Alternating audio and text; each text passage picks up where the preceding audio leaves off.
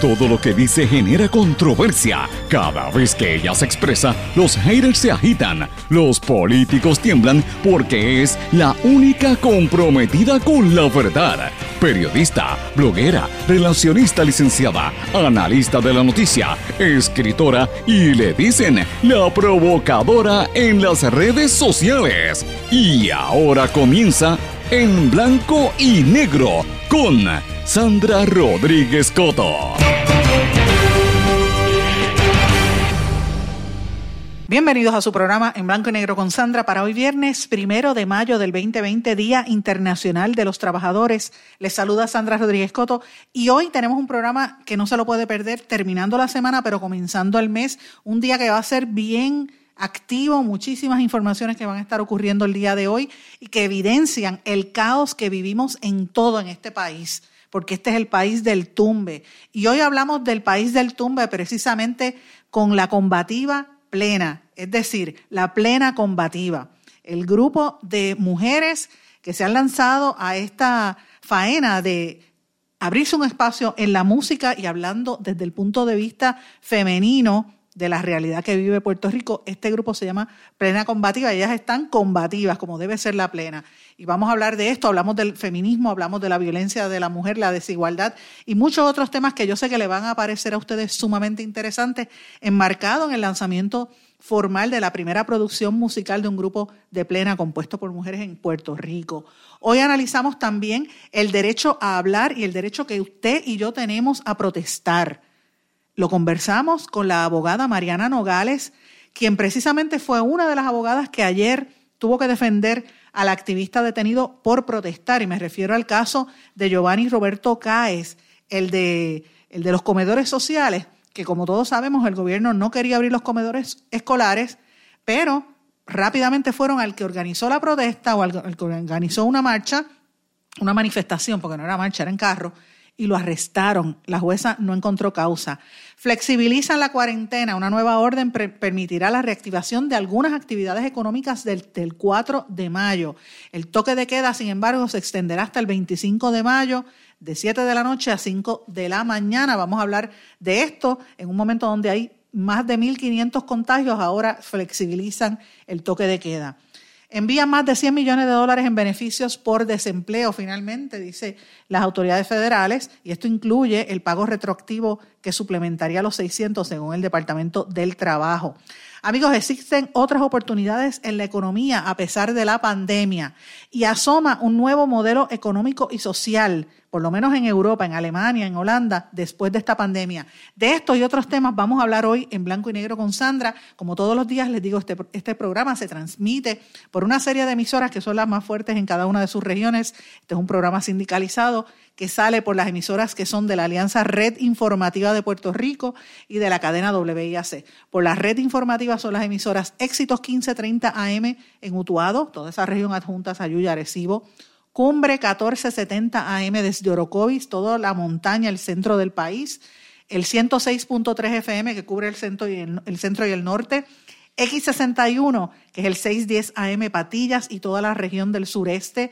94.3 FM allá abajo en, en Yabucoa, Guayama, Maunabo, toda esa región del sureste de Puerto Rico se consolida con esa señal. WMDD, el 1480 AM desde Fajardo, toda la zona este y noreste de Puerto Rico y por supuesto Vieques y Culebra, que tenemos ahí muchísimas informaciones ocurriendo por allá. Vamos a estar atentos a lo que está aconteciendo en las islas municipios. Y obviamente Radio Grito en Lares, WGDL, Lares, San Sebastián, las Marías, toda esa región que siempre está en sintonía del 1200 AM. Todas estas pertenecen a la red informativa de Puerto Rico, pero también este programa se transmite por la cadena WIAC en el área oeste y suroeste de Puerto Rico, por WYAC 930 AM desde Cabo Rojo, Mayagüez, toda esa zona hermosa del oeste de, de nuestro país.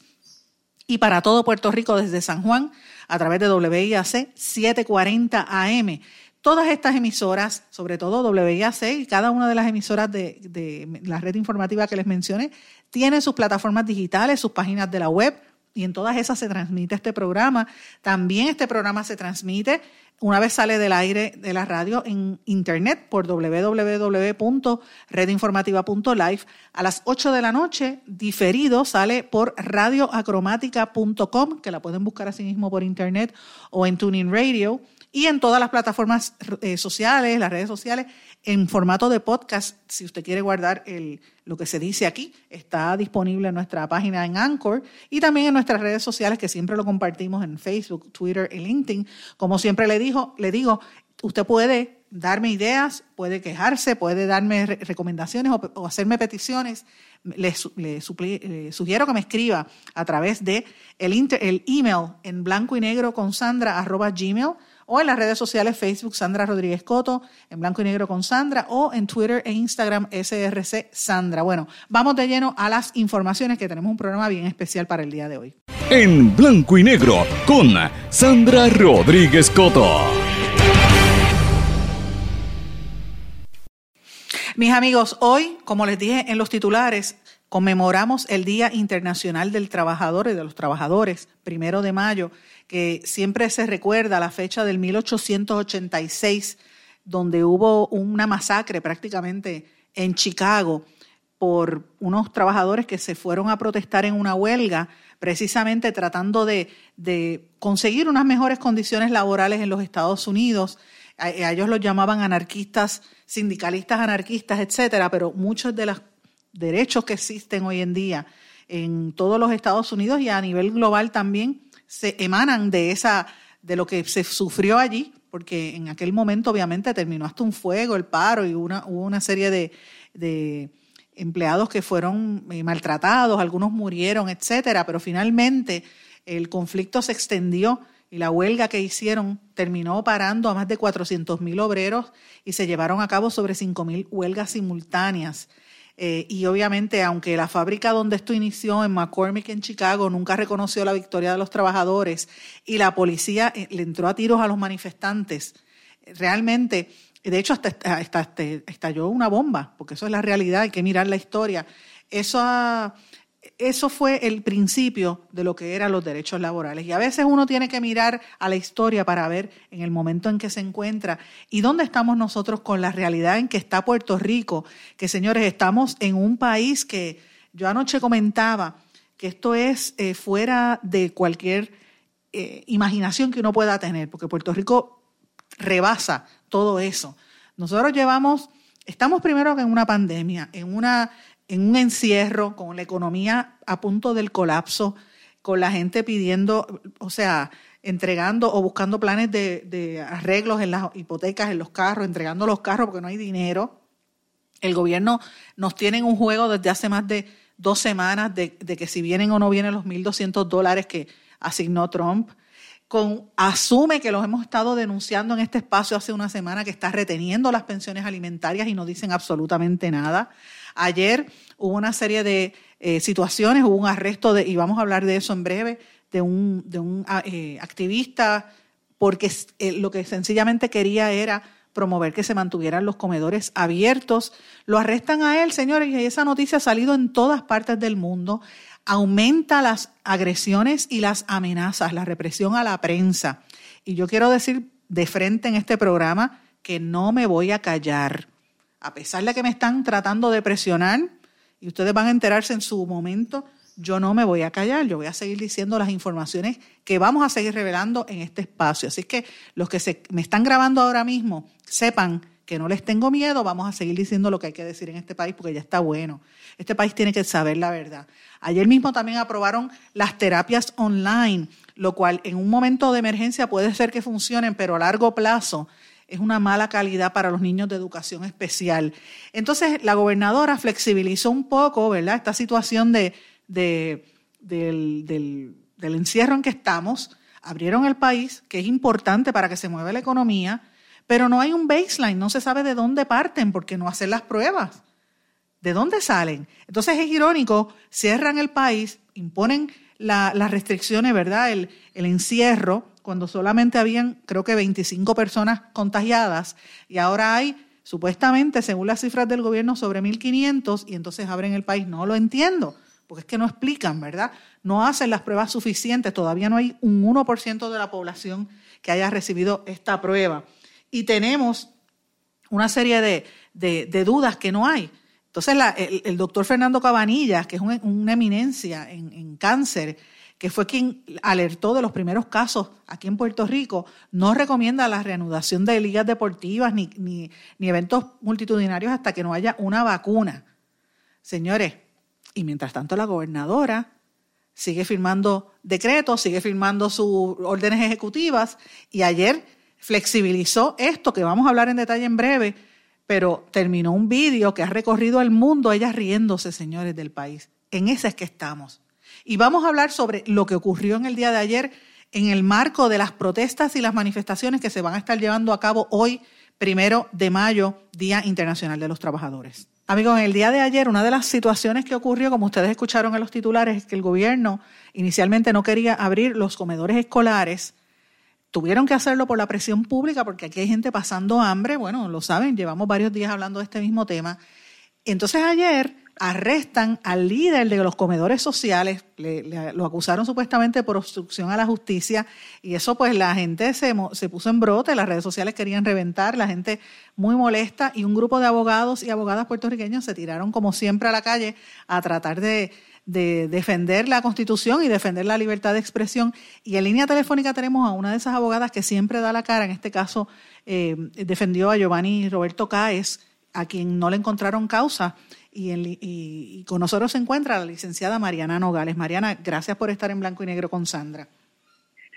Sí, gracias Sandra y saludos a todas las personas. ¿Qué fue lo que pasó con, con Giovanni? Bueno, desde el principio. O sea, porque básicamente, eh, o sea, el, problema es que aquí, la, la, razón por la cual yo te pregunto es, yo siento que aquí hay un, es una, es un operativo para limitar la, la, la expresión pública. Oh, sí, sin duda. Si podemos ver las expresiones que ha estado haciendo el superintendente de la policía hace varios días, eh, o sea, sin ningún tape, dirigidas a que van a suprimir y evitar las manifestaciones, pues eh, nos damos con el caso de Giovanni y lo que ocurre es que estaba esta eh, manifestación convocada, era una convocatoria pública, se sabía incluso cuáles iban a ser las paradas, la primera el Departamento del Trabajo, segundo el Departamento de la Familia y tercero el Departamento de Hacienda. Pero eh, una vez los manifestantes se eh, van pasando por eh, frente al Banco Popular de la Milla de Oro, el Popular Center, eh, pues ahí eh, arrestan a, Giovanni, ¿verdad? Yo estoy como dos o tres carros más atrás y entonces lo, lo sigo hasta el cuartel.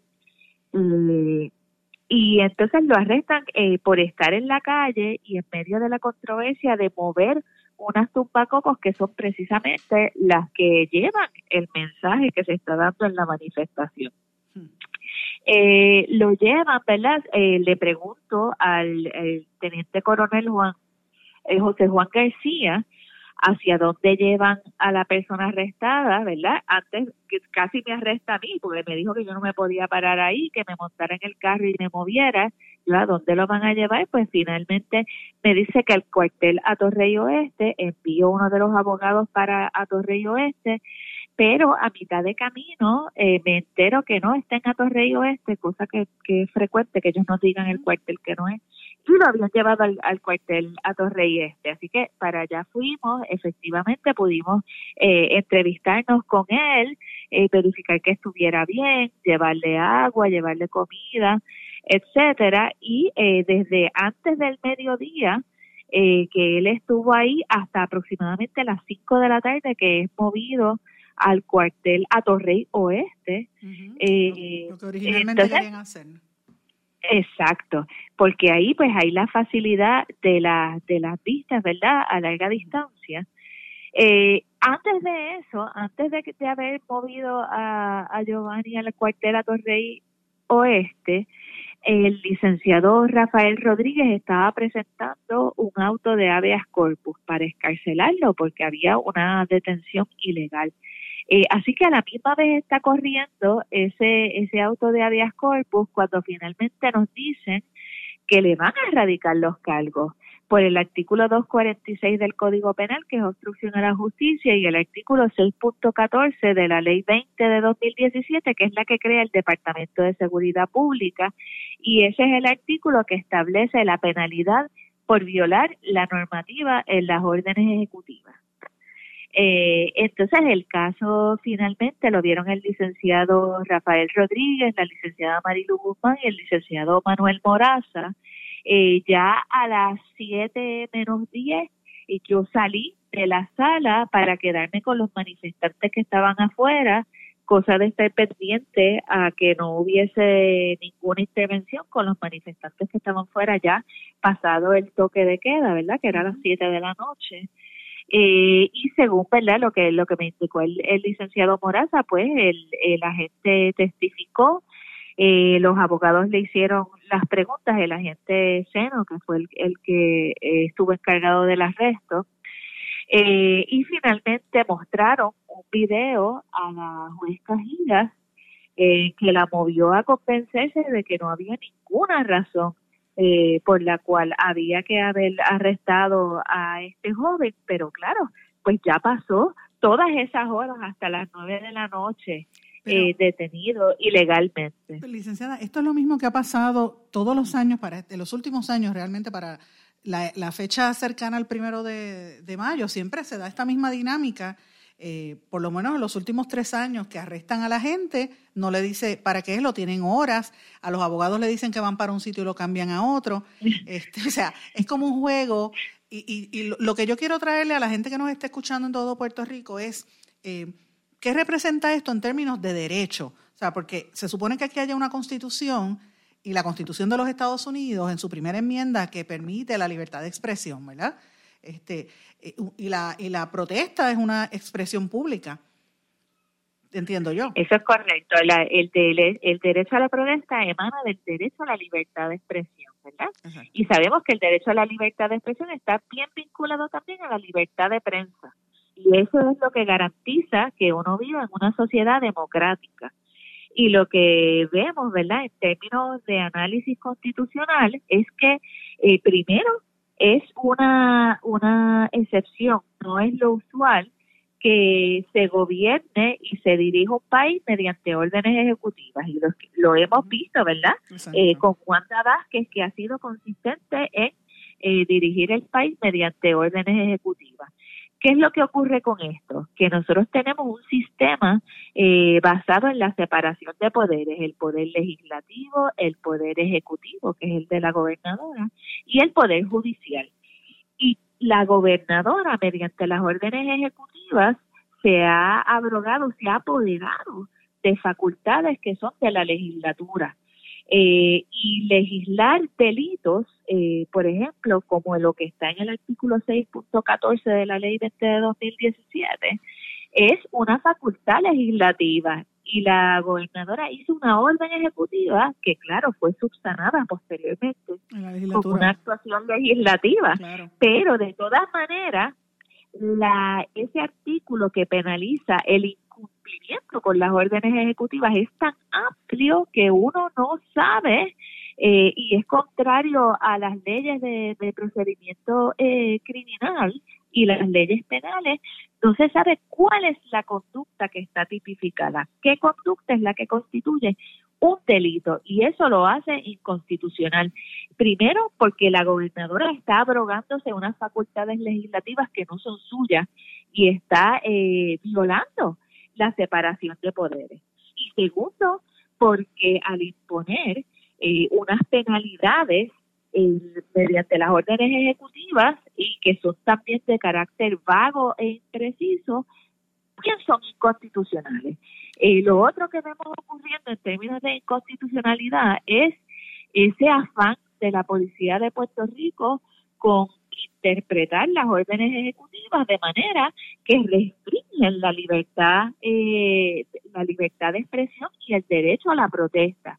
Y seguimos insistiendo que aunque estemos en un estado de emergencia salubrista, esto no es un estado de emergencia por rebelión o insurrección, ¿verdad? Que eso sería una ley marcial. Esto no es una ley distinto, Es distinto y este los derechos fundamentales no se suspenden y el derecho a la libertad de expresión, siempre que se ejerza con los cuidados salubristas, tiene que mantenerse y tiene que respetar si la policía no puede estar anticipando y censurando de manera previa la expresión. Y no es cualquier expresión, es cierto tipo de expresión, Porque los mismos policías se fueron allí a rezarle y a hacerle cánticos a, a los profesionales de la salud en un hospital hace algunos días o semanas, porque la verdad que uno pierde un poco el tiempo. Ellos estuvieron en un hospital rezando y tenían derecho a hacerlo, pero entonces eh, la, expresión de protesta por indignación pues no se puede.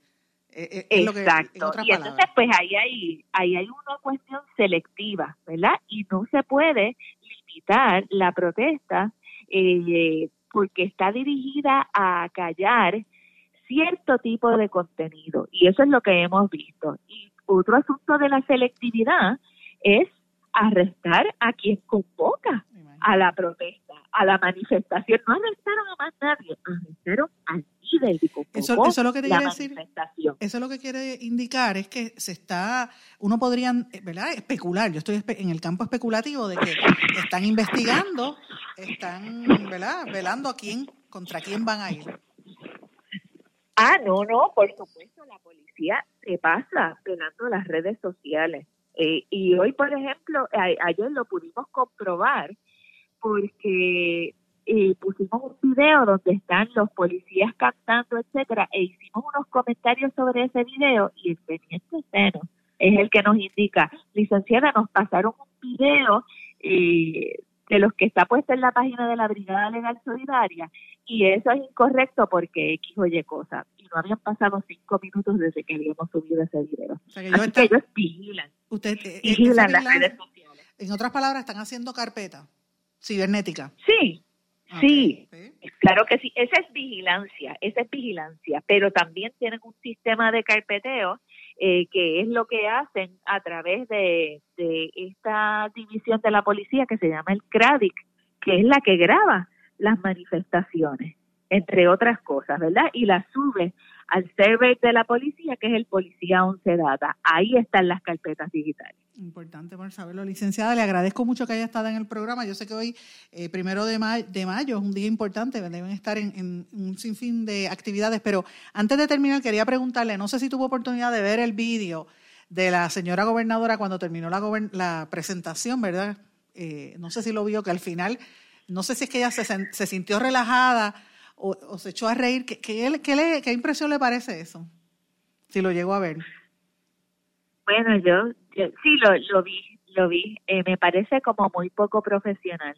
Este, yo no creo que, que gobernar sea un chiste, pero, pero eso es lo que, lo que vemos pasando y luego de que uno sabe que la gente está pasando hambre, que arrestan a personas que hacen los reclamos para que el gobierno haga su parte para que la gente no pase hambre, pues la verdad que es de muy mal gusto. Así, Muchísimas gracias. Esta era la licenciada Mariana Nogales. Vamos a una pausa, regresamos enseguida. No se retiren, el análisis y la controversia continúa en breve, en blanco y negro, con Sandra Rodríguez Coto.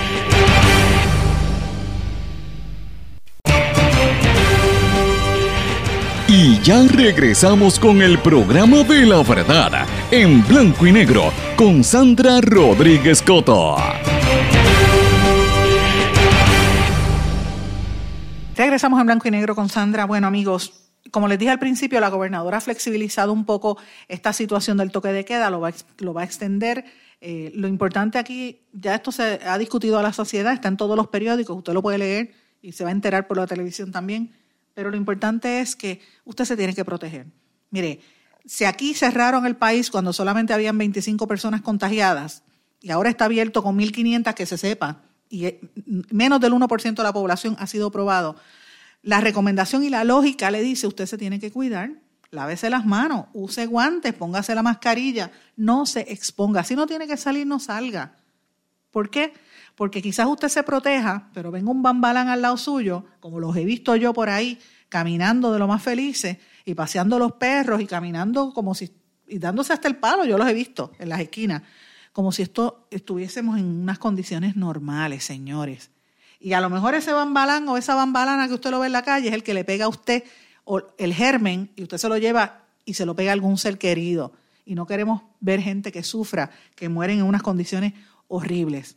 Y esto no, no puede darse en Puerto Rico. Así que tiene que cuidarse, señores, los que me están escuchando. Aunque la gobernadora haga cambio, usted tiene que pensar que esto hay que cambiar, hay que, hay que protegerse hasta que aquí no haya una cura o una vacuna. Pues mira, vamos a tener que seguir con esta, esta cuestión del distanciamiento social y unas restricciones cada día más fuertes, señores. Y mientras tanto, uno tiene que eh, analizar la realidad de cómo está Puerto Rico, de cómo sigue la desigualdad, cómo cada día vamos a ser más pobres por estas determinaciones que se toman y más que nada, cómo es que eh, esto es el resultado de la corrupción rampante que nos ha venido arropando por décadas. Esto no es de ahora, esto es de hace tiempo. Pero yo recuerdo cuando yo empecé de reportera, yo decía, ay, qué corrupción, y de allá para acá esto ha sido horrible. Pero yo recuerdo en, en el gobierno anterior, el cuatrienio anterior, yo incluso llegué a escribir en alguna de las columnas a decir que yo pensaba que el peor gobierno que había tenido Puerto Rico fue el de Alejandro García Padilla, porque vino la Junta de Control Fiscal y otra, la quiebra y otra serie de cosas que obviamente él no la provocó, la quiebra es resultado de años anteriores, de las decisiones de Fortuño, de las decisiones de, de, Acevedo Vilá y de todos los demás, ¿verdad?, que vinieron antes. Pero las, los desaciertos del gobierno de Alejandro García Padilla y los actos de corrupción también fueron muchos y yo pensaba que era el peor gobierno hasta que llegó el de Ricardo Rosselló, señores. Esto botó la bola y, miren cómo estamos, porque es el mismo gobierno. Wanda Vázquez sigue actuando con una improvisación constante y, con un gobierno, como dijo la licenciada Nogales, un gobierno por órdenes ejecutivas violentando los, los debidos procesos y ya sabemos dónde estamos con la gente más pobre que nunca con, una desigualdad y no acabamos de salir de esta crisis. ¿Por qué? Porque este es el país del tumbe. Vamos a escuchar por qué Puerto Rico es el país del tumbe.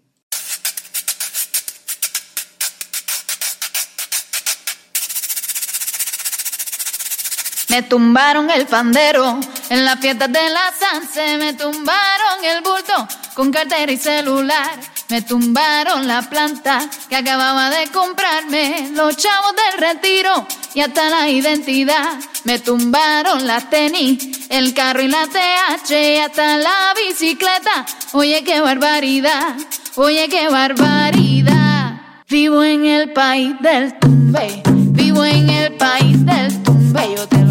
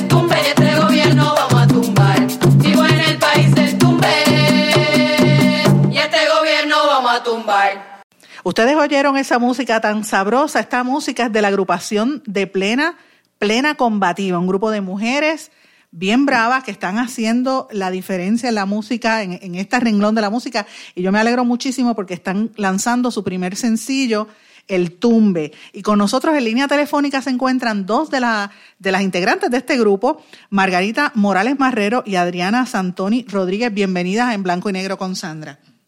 Gracias, saludos. Pues yo estoy bien Gracias, contenta. Yo, me siento como si, fu- si fuera yo parte del, del grupo. Yo, me- yo estoy emocionada porque las he visto tocando tantas veces. Eh, eh, es el primer disco, el primer sencillo. Eso es correcto. Es el primer sencillo del primer disco de más de dos años de, un poco más de dos años de trayectoria. Así que es la documentación de, ¿verdad? de todos los temas que hemos desarrollado.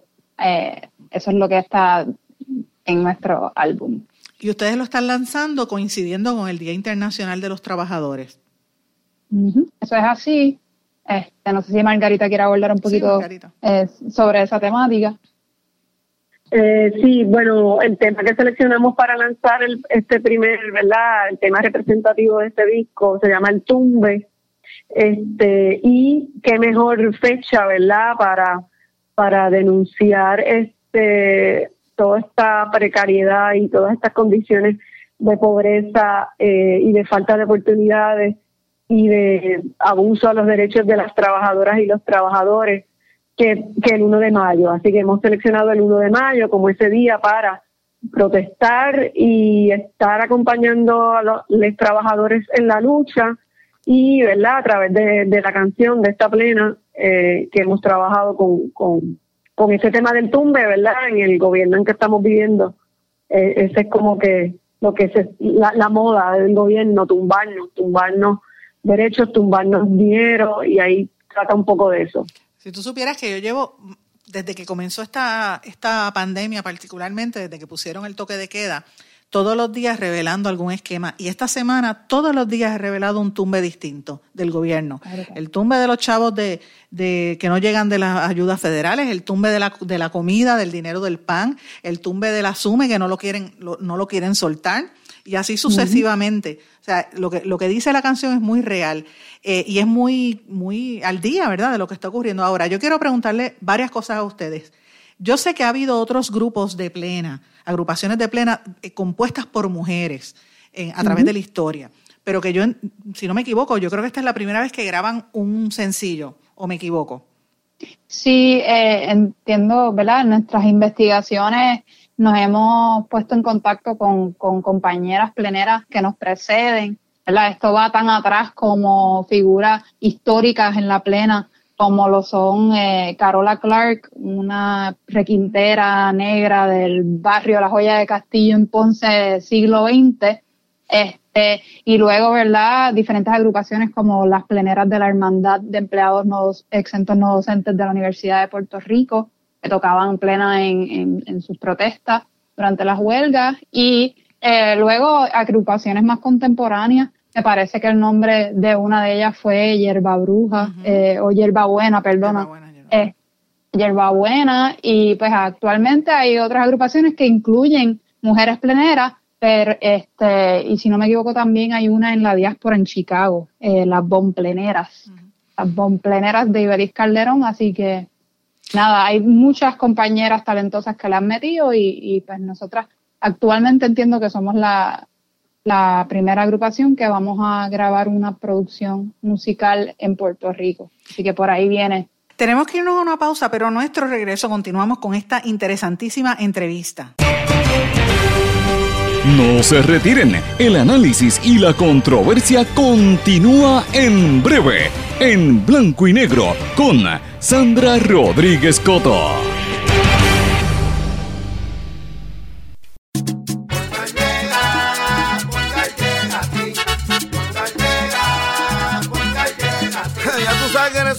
Responden, pero ahora botaron la ola. Porque ya no importa en qué parte de la isla estés. Si tuviste un accidente, mi gente de Poingal le llega a tu casa o trabajo para que no te complique. Con servicio en todas partes de la isla y el mejor servicio al cliente. Por eso y mucho más, yo Piru lo digo, yo quiero Poingal. ¡Duro!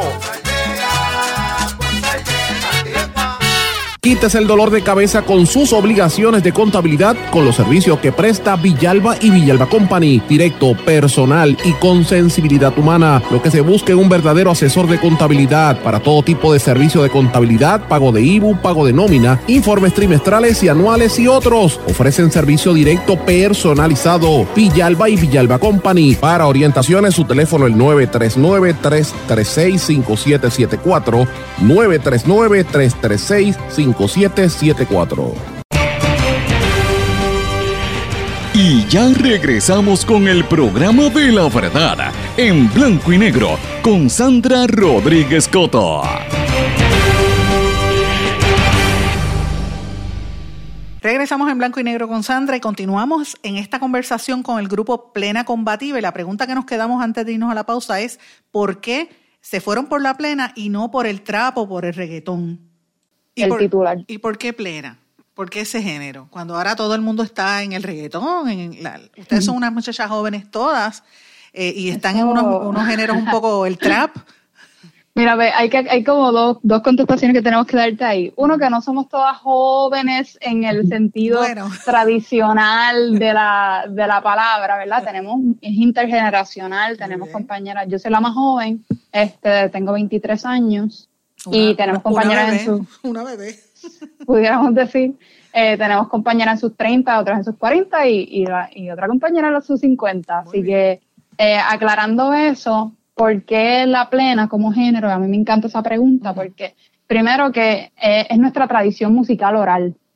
Y es una tradición musical oral de la clase trabajadora precisamente, de, de los arrabales, de trabajadores y trabajadoras de fábrica eh, y en, bajo el sistema colonial en que vivimos, y racista, y patriarcal, y capitalista, pues tocar plena, que es un género en nuestro puertorriqueño, afrodescendiente, pues es transgresor en sí solo.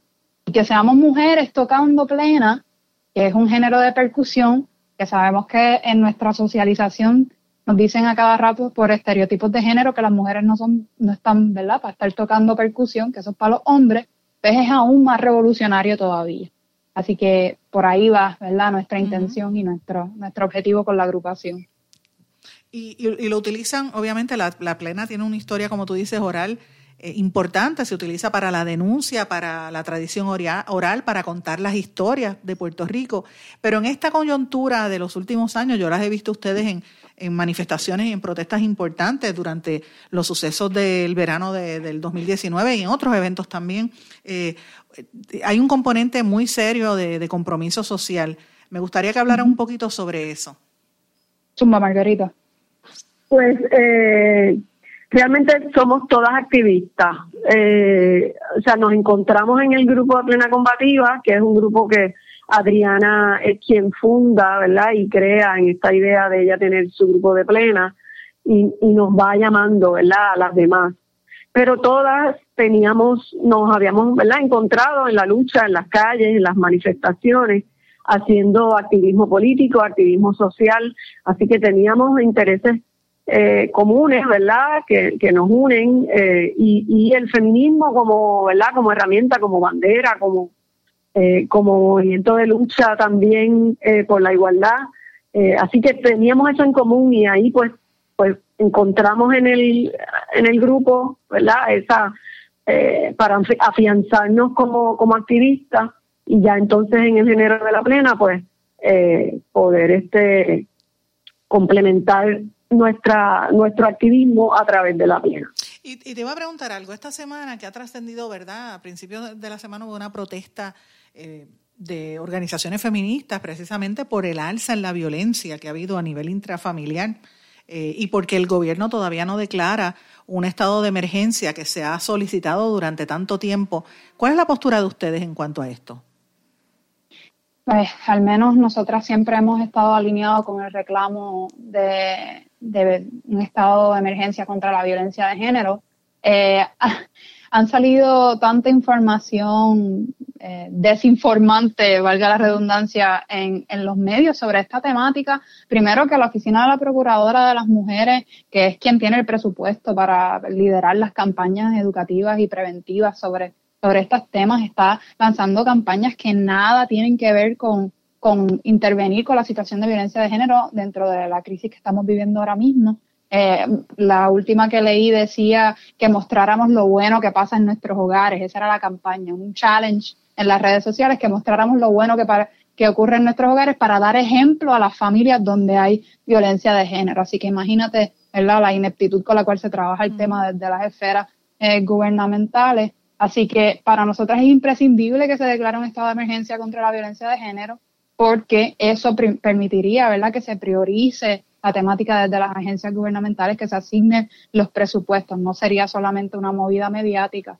Así que al menos nosotras estamos muy conscientes de que las mujeres, eh, muchas están teniendo que quedarse en sus hogares con sus agresores y que no todo el mundo, ¿verdad?, tiene eh, una situación segura en su casa para poder en efecto quedarse en casa. Así que diferentes líneas de ayuda que han estado saliendo. Eh, ya mismito le doy el número de una de ellas.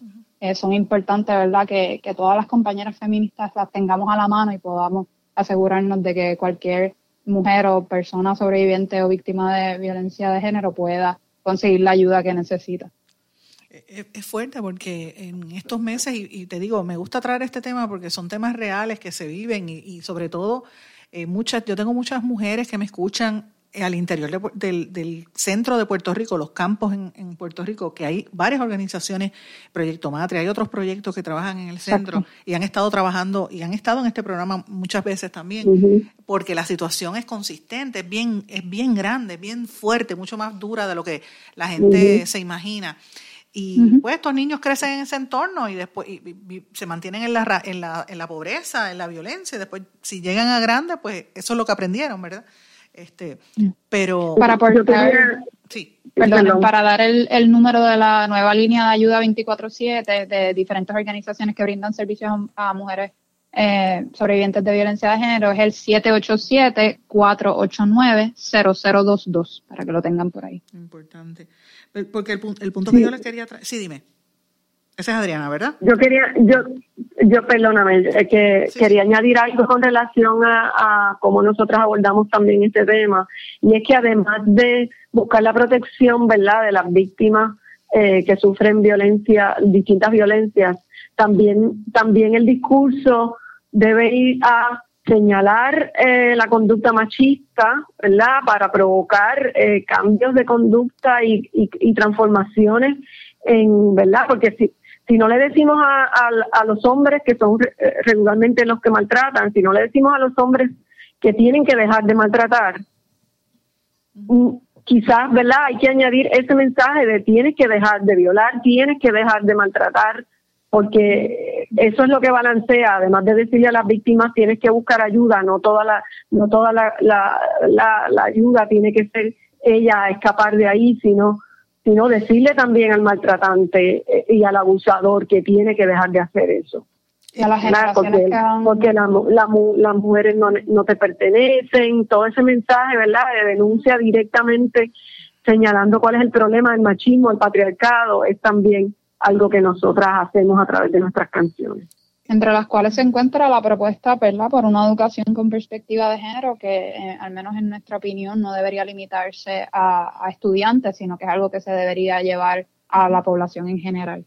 Sí, porque eh, uno lo que tiene que aprender es a respetar la dignidad del ser humano, el ser humano, el que sea. Exacto. Y yo les quería plantear algo a ustedes, este, aprovecho y seguimos hablando del tema, y es que em, yo, este, este tema lo he traído a través del tiempo. Es irónico, resulta poquito irónico que tengamos ahora mismo en este, en este momento mujeres dirigiendo todas las, o por lo menos las principales ramas del gobierno. En la judicatura hay una mujer que es lesbiana, en el gobierno hay una gobernadora, hay una comisionada residente, en la alcaldía de San Juan, que es la principal eh, alcaldía del país o la más, la más grande, pues la capital, hay una mujer, hay varias candidatas a la gobernación, pues está Alexandra Lugaro también. O sea, eh, vemos mujeres en la, en la Asamblea Legislativa, vemos mujeres en posiciones de poder, pero no necesariamente eso se traduce a políticas afines o, que aporten o ayuden a, traer la atención de los problemas que nosotros estamos eh, experimentando, la pobreza, la, marginación, la, la, violencia. ¿Qué ustedes opinan al respecto? Para mí hay una cuestión de, ¿verdad? de, paralelismo o, de dos, ¿verdad? dos situaciones que estamos observando a la vez. Por un lado, podemos eh, sentirnos eh, orgullosa de que vaya aumentando la, presencia de las mujeres en, puestos de poder en, diferentes sectores de la sociedad, incluyendo en la rama gubernamental, pero por otro lado, no perder la mirada crítica de qué ideologías representan estas personas y más allá de sus discursos, qué acciones están tomando en dirección a todo lo que hemos mencionado ya, ¿verdad? Erradicar este sistema patriarcal, racista, capitalista y colonial. Así que para nosotras, ¿verdad? Siempre velamos esos dos elementos este, que son muy importantes para, para ese análisis. Muy bien. Déjame preguntarles para, para ir redondeando, ¿dónde podemos conseguir la música y cómo pueden contactar a Plena Combativa? Seguro que sí. Nosotras estamos en, en, en nuestras redes sociales, Facebook e Instagram como Plena Combativa. El número, ¿verdad? El cual nos pueden conseguir para alguna contratación o para más información es el 787 487-9392. Eh, vamos, tenemos un correo electrónico también, gmail.com Y pues el lanzamiento del Tumbe va a salir este primero de mayo a través de SoundCloud, YouTube eh, y en nuestras redes sociales. Pronto esperamos lanzar en otras plataformas digitales, Spotify, iTunes, por ahí para abajo. Margarita, no sé si vas a añadir algo. Mm, bueno, el disco, pues ya terminamos de grabar todo, todo el disco. Son 14 canciones que vienen en ese, en ese álbum bien poderoso, con distintas temáticas, todas, ¿verdad? Temática social, política. Eh, y ese disco está, ¿verdad? Pronto va a estar disponible posiblemente, hablemos de fin de julio, eh, como una fecha, ¿verdad? Cercana, mm, mm, dada la situación que estamos viviendo, ¿verdad? De, de todo esto que está pasando con la pandemia pues, pero eso viene por ahí, viene pronto para contrarrestar el verano y seguir, pues que este verano también va a ser, va a ser de lucha y de fuerza para, para continuar, ¿verdad? Eh, trabajando por, por construir una vida digna para, para todos. Pues yo me alegro mucho y les agradezco que hayan estado aquí. Y son todas niñas porque 50 años somos bebés, déjame decirte. muy bien, muy bien. Gracias a ustedes por estar con nosotras aquí en Blanco y Negro con Sandra.